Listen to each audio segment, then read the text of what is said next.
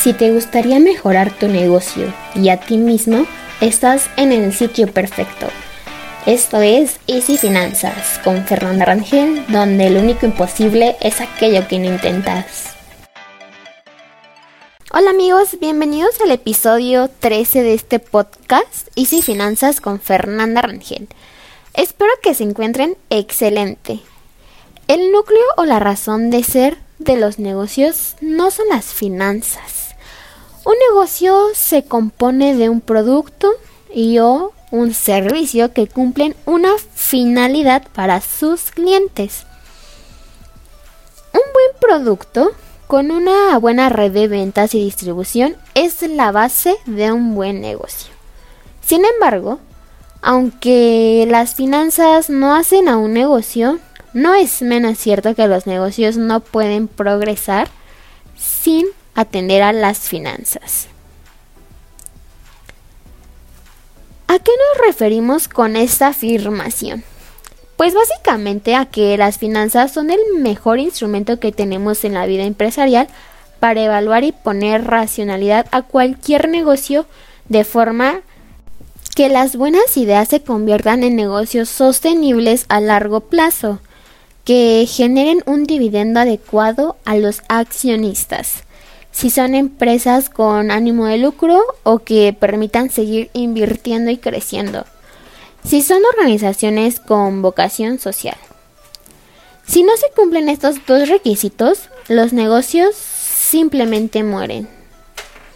Entender un negocio desde el punto de vista de las finanzas es un requisito imprescindible para el gerente de cualquier empresa,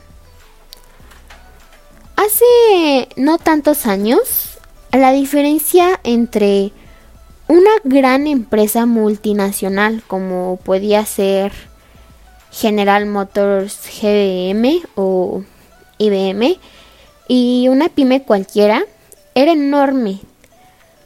Los principales factores que provocaban esta gran diferencia eran cuatro. Uno, la capacidad de GM o IBM para incorporar personas con gran capacidad y talento en su empresa. 2. La puesta en práctica de técnicas muy avanzadas de gestión. 3. La capacidad tecnológica e informática que estaba solo al alcance de las grandes empresas. Y 4 la potencia financiera para captar los recursos necesarios para llevar a cabo nuevas inversiones y continuar creciendo que se limitaba solo a las grandes empresas. Hoy en día estas diferencias se han reducido notablemente, principalmente en los tres primeros factores que son la capacidad de incorporar a personas con talento, la posibilidad de aplicar técnicas avanzadas de gestión y la capacidad informática. En el pasado, la opción de formarse en una escuela de negocios estaba al alcance de unos pocos privilegiados, pero ya se está extendiendo notablemente. Y hoy en España o la mayoría de países de América tenemos escuelas que pueden competir con las mejores del mundo. Por lo tanto, tenemos personas cualificadas para operar con las técnicas más adelantadas de gestión. El perfil de un director general de una pyme acostumbra a ser el de una persona con vocación comercial, espíritu emprendedor y capacidad de liderazgo. En el caso de que hablemos de un emprendedor de una empresa de base tecnológica o científica de recién creación, Podemos sustituir la vocación comercial por una capacidad técnica o científica, junto a un espíritu creativo e innovador.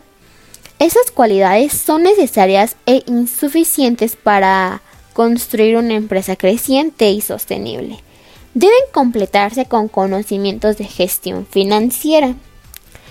La gestión financiera tiene dos componentes, uno táctico del día al día y otro estratégico, que acompaña todas las decisiones del negocio y que podríamos definir como la habilidad de razonar y ver el negocio desde una perspectiva financiera. La mayoría de las pymes fracasa por la falta de información financiera, poca preocupación y nada de ocupación dentro de ese concepto. Por otro lado, las empresas que crean un departamento dedicado a las finanzas de la misma logran obtener más tiempo de vida y posicionarse en el mercado apoyado de otros factores, pero sin olvidar la importancia que tiene el financiamiento de la empresa.